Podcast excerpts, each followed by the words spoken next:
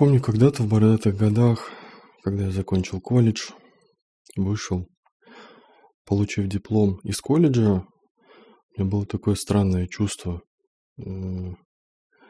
как бы его так описать, типа теперь ты взрослый. Тебя мучили 11 лет в школе, тебя мучили 5 лет в колледже, и больше для тебя не существует экзаменов. То есть больше э, нет смысла тебя проверять. Поэтому меня всегда корежило от э, собеседований, которые пытаются превратить в экзамен, э, от работы, которые пытаются превратить в школу. И все же, все же как-то мне удавалось э, даже в компаниях, в которых принято устраивать какие-то технические собеседования, избегать этого. Повезло, наверное. Также, э, проработав э, более 10 лет, уже более 11 лет, я сменил уже порядка больше 10 компаний точно. И в некоторых компаниях мне приходилось собеседовать. И сегодня я хотел бы дать ряд рекомендаций, э, как относиться и как проходить вообще собеседование.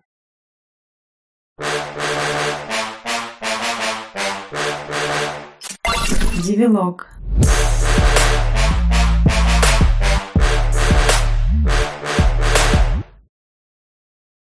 В первую очередь э, хочу объяснить мое отношение к собеседованию. Собеседование такой важный день, важный для работодателя и для тебя. А, дело в том, что это единственный день, когда ты еще ничего не сделал, а тебе еще ничего не платят. И в этот день важно понять, э, подходишь ли ты конкретно, и стоит ли, э, во-первых, полезен ли ты будешь, а во-вторых, стоит ли работодателю а, запариваться и нанимать тебя и платить тебе деньги. И я не отношусь к собеседованию так вот как бы как к некому экзамену, больше как к дню, когда Работодатель помогает тебе определиться, а ты помогаешь определиться работодателю. Он рассказывает о всех своих нюансах, э, о нюансах, устроенных у него в компании. Тем самым помогает тебе определиться, а стоит ли тебе тратить свое время, продавать свое время э, этой компании. А ты, в свою очередь, помогаешь работодателю, описав свои знания, э, стоит ли ему тратить свои деньги на тебя конкретно. Вот. И теперь по пунктам, собственно. Первый очень важный пункт.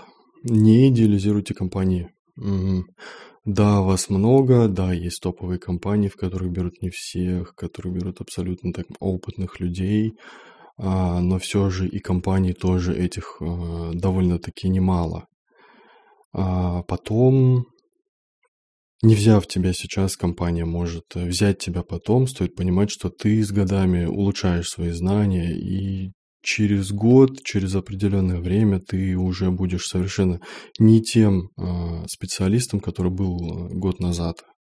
Стоит это понимать. И если тебе даже отказали сейчас, то это не значит, что все вот, вот, вот в этой компании ты где-то в черном списке. Также есть такой момент, что Обычно всегда за все приходится платить, и в плане финансов э, все обычно всегда взвешено. Есть топовые компании, которые платят строго по рынку, не отходят от него. Есть компании, которые платят больше, но за это больше ты все равно будешь платить. Где-то будет э, какой-нибудь допотопный легаси лапшикод, который, э, проекты, которые гробились э, десятилетиями, и придется в этом во всем как-то разбираться и как-то править. Где-то будет совершенно сумасшедший менеджмент, который никаких плюсов тебе не несет, а несет плюсы только...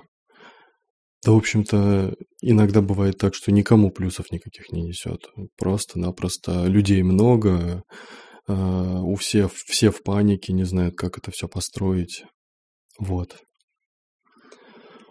Следующий пункт. А, не стоит считать себя бесполезным. А, это частая проблема когда специалист приходит устраиваться, и он считает то, что вот ему сейчас здесь будут платить задарма, то есть, а он, собственно, не видит э, того, что он стоит тех денег. Э, ты всегда стоишь своих денег. Если тебя взяли, если тебе платят деньги, значит, приносишь ты однозначно больше. Стоит это понимать. Потом э, я еще в колледже, например, э, обучился десятипальцевому методу печати. Я печатал довольно быстро, да, и с русским языком у меня всегда все было нормально. И я, например, зарабатывал деньги просто за счет того, что я умею быстро набивать документы. То есть э, находились люди, которые готовы были оплатить э, то, что просто человек быстро печатает. Люди вообще э, склонны платить за то, чтобы не стоять с ведром и тряпкой рядом со своим автомобилем.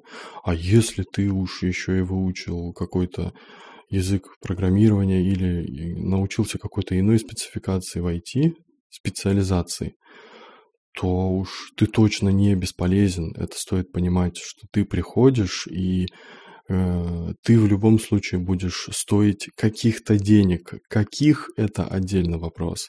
Но уж точно ты не бесполезен. То есть ты точно э, будешь полезен этой компании. Это стоит понимать.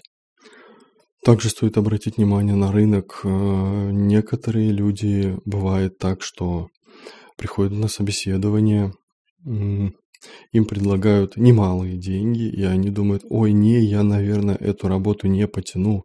Стоит понимать, что один и тот же труд э, в разных компаниях продается по-разному и за разные деньги.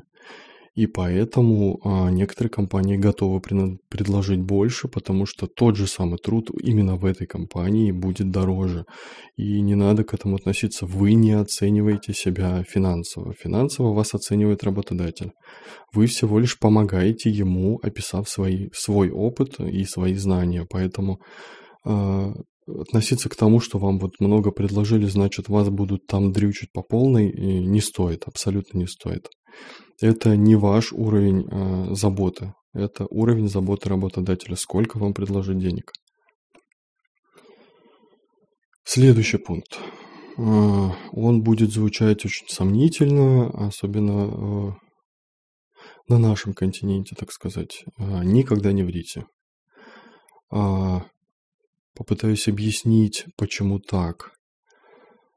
А, вы приходите на собеседование, с вами садится беседовать какой-то человек. Вот сколько собеседований он уже прошел? Сколько людей было у него до вас? 20, а может быть 200?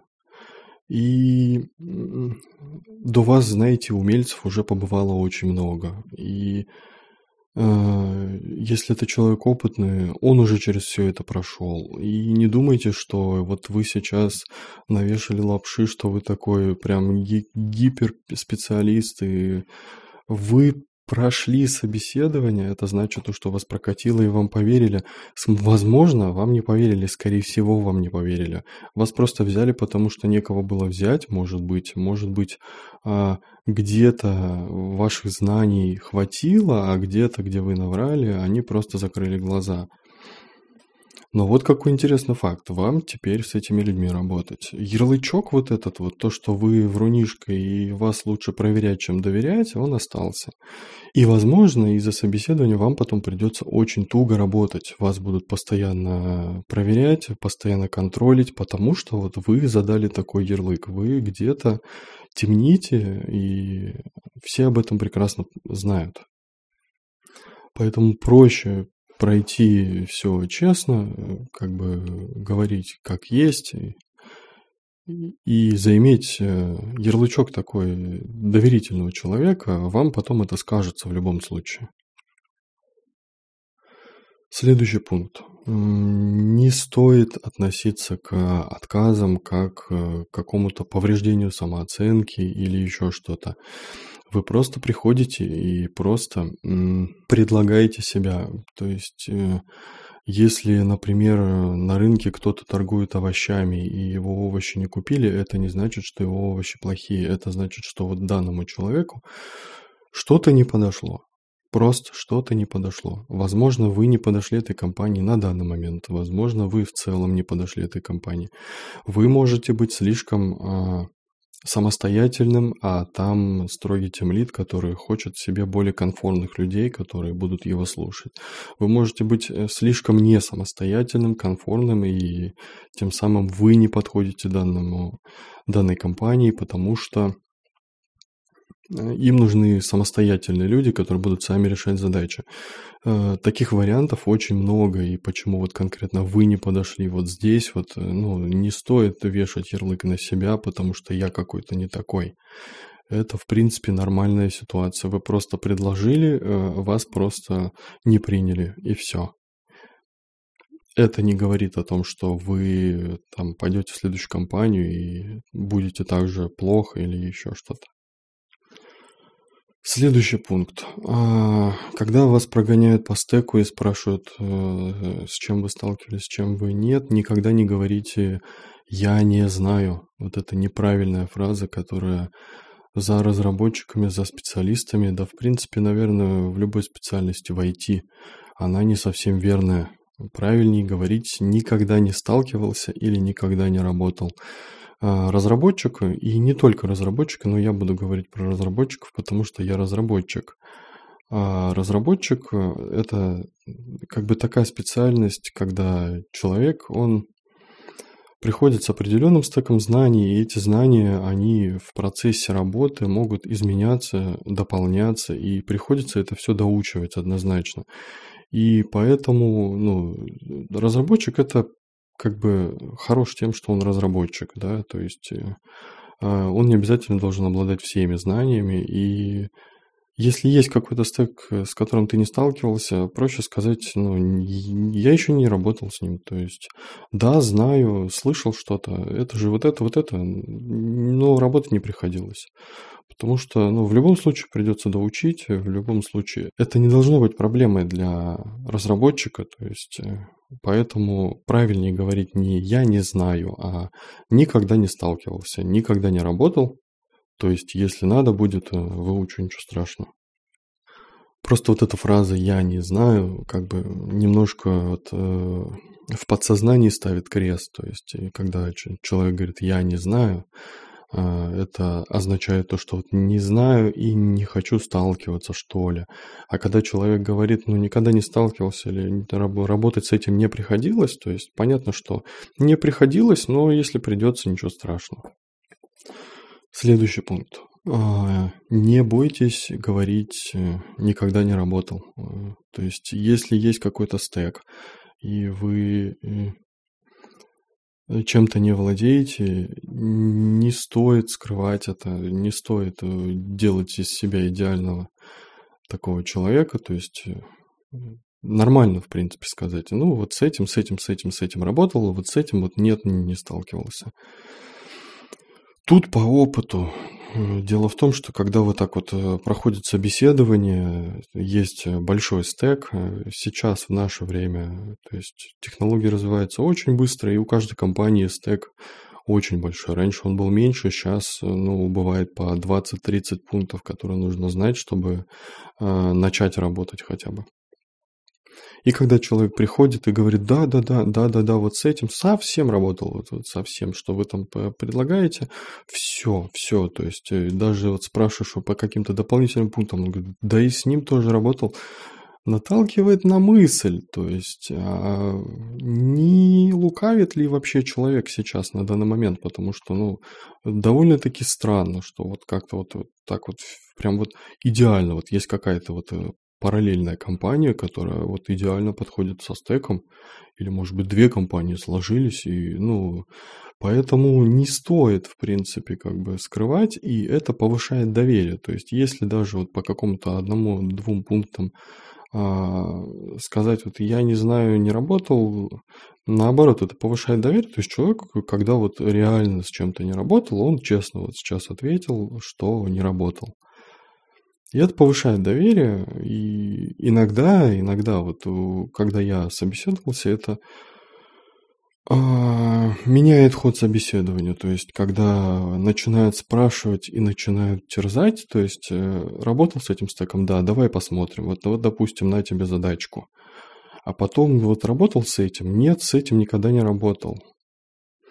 И дальше бывает так, что тебя уже не проверяют, то есть видят, что ты можешь смело ответить, что ты никогда не работал, и дальше проверок уже не идет. Просто спрашивают, работал, не работал. То есть все. То есть ты уже в зоне доверия. Ты можешь честно ответить, окей. И к тебе, соответственно, честно и относятся. И тебе доверяют. И последний пункт, он довольно-таки банален, но все же. А, когда компания предоставляет требования, не обязательно знать их все. Это, ну, в принципе, довольно-таки банально, но все же я решил это как-то огласить. А, дело в том, что у нас, как обычно, то есть разработчиков меньше, чем требований, и компания, любая компания готова а, как бы доучить какого-то разработчика, чем искать долгое время себе идеального человека, который уже будет все знать. И в принципе это нормально. Есть такое понятие, как внедрение, а, то есть каждый разработчик, прежде чем сесть работать, внедряется, доучивает какой-то стек. Это нормально и в порядке вещей любой компании. Поэтому если есть какие-то пункты, которые ты с которыми ты не сталкивался, но все же готов а, выучить в будущем, то это нормально, в принципе. И поэтому э, откликаться на такие вакансии стоит, э, идти стоит, говорить, я вот, вот с этим, с этим работал, с этим не работал, и, в принципе, все нормально. Э, они посмотрятся, измерят, сколько тебя доучивать, э, сколько на тебя нужно будет потратить времени, чтобы ты доучился. И, в принципе, скорее всего, параллельно с тобой такие люди и будут, все остальные, и поэтому влиять на то, что возьмут тебя или не возьмут, это вряд ли будет.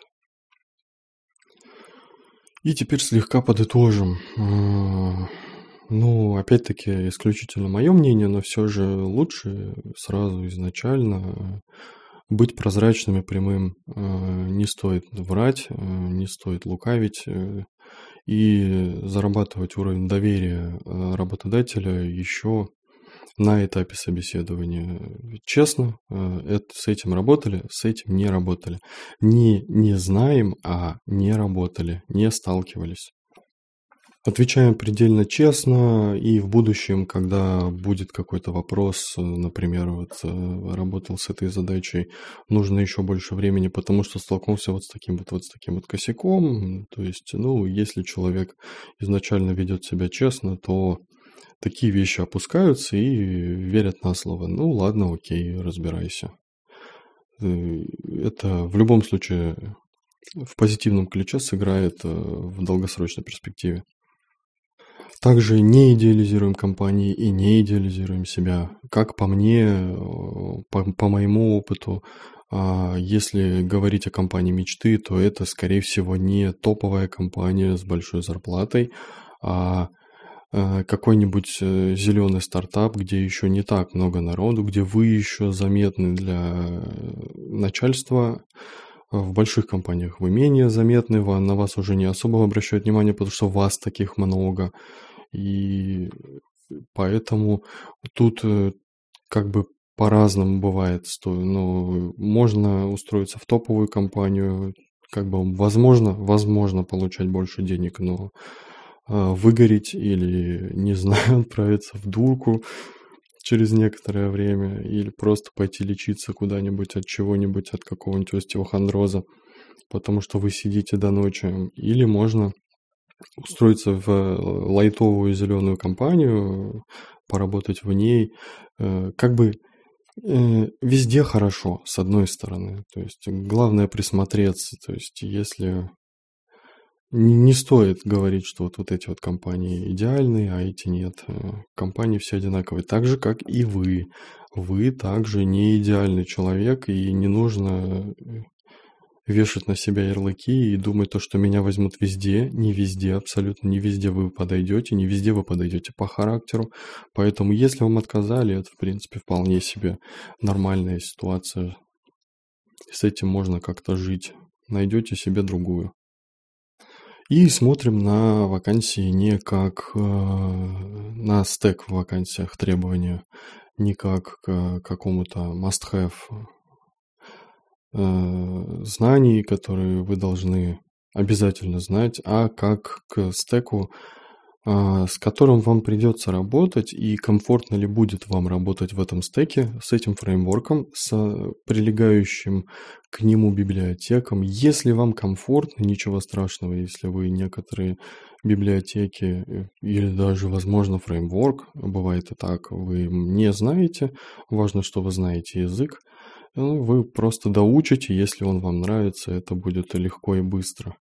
Поэтому не смотрим на полный стек, смотрим, на, рассматриваем его как э, стек, с которым вам придется работать, насколько это будет комфортно для вас. Конечно, важно, чтобы вы прошлись по этому стеку хотя бы по касательной, но хотя бы по касательной, а не, не обязательно прям знать все. Ну, то есть вы там, может быть, видели где-то э, там даже Э, там, ну, грубо говоря, вы знаете JavaScript, но вы не знаете Angular, но вы где-то там 15 минут уделили, посмотрели, вы хотите с ним работать, этого, в принципе, иногда достаточно, чтобы вас приняли, а не обязательно смотреть на весь тег. То есть вас примут, вы быстренько пройдетесь по Angular, пройдетесь к, по библиотекам, с которым работает команда, и вольетесь. Главное, чтобы было желание вообще работать с этим стеком.